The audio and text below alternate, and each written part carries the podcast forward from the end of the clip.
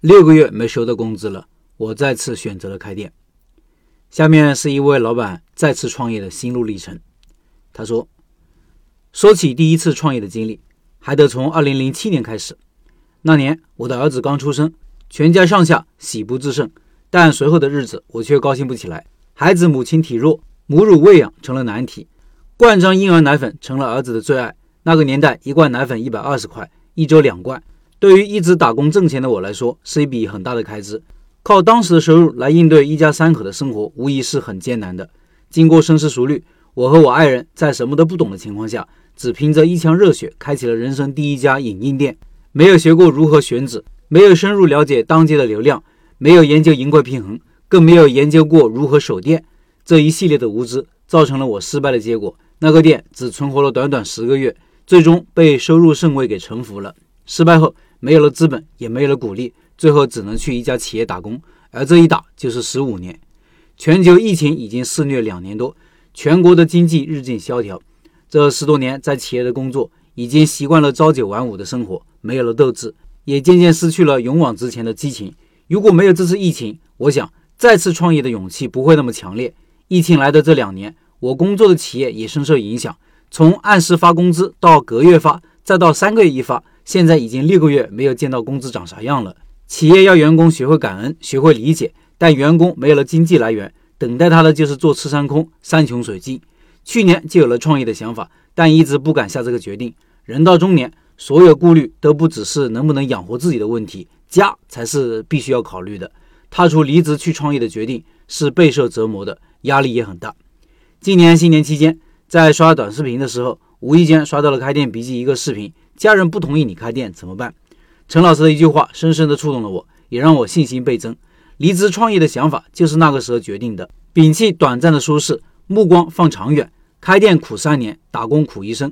正是陈老师的一句句推心置腹的话，让我从父母和家人的不理解中勇敢地走出来了。随后，我购买了陈老师的《如何开一家小而美的店》，拜读之后深受启发。三月二十八号，在爱人的理解和支持下，经过一个多月的选址，终于租下了性价比比较适合的店铺。在这之前，我研究了我们当地几家智能家居实体店，他们都是以加盟为主。三年前，我们当地开了一家智能家居店，绿光智能经销小米的智能家居。因为那时智能家居理念在我们小县城还没有铺开，这家店只开了六个月就关门了。同时，还研究了海尔智家、UIOT、欧瑞博、涂鸦智能等等，都是加盟做智能家居代理销售。老板本身没有技术定位。只靠厂家简单培训，以销售单品为主，业绩也不太理想。我选择的这个项目，早在一年多前就开始研究使用，并在当地做过两个项目。我做的项目同样也是智能家居，所不同的是，网络弱电是我的专业。在企业里这十多年，我是从基层员工做起，理论实践经验相对丰富些。在排除了加盟这个方向后，依托自身的专业，与一家口碑不错的科技研发公司合作，不加盟不代理。我的方向是。深入产品功能，及时了解合作公司的后续研发动态，复制该公司及其其他的智能家居店老板的成功经验，依靠稳定的产品和专业的服务，线上线下并存，让消费者放心、安心、省心，形成自己的品牌和渠道。人到中年，又逢疫情当下，有人说该知天命，有人说以退为守，有人说你不适合开店。而我想说的是，为了家人，为了生活，也为了这个世上该留点什么。该放下的勇敢的放下，该努力拼搏的就要勇往直前，不能回头。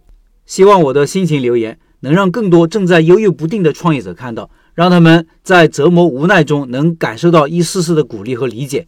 也希望可以给他们带来勇气，一个证明自己的勇气。谢谢。以上是老板的分享，下面说说我的看法。说到开店啊，总有人说，都什么年代了，还开店干啥不好，非要开店？说这样的话，一般就两种人。一种是没开过店的人，但是经常看到店铺转让或者店铺出租，觉得开店就是等着失败；一种是开店失败的人，开过店失败了，一朝被蛇咬，十年怕井绳。第一种人说的听听就可以了，不要放心上，毕竟他没开过店。第二种人说的只是事情的一个方面，听一半就好。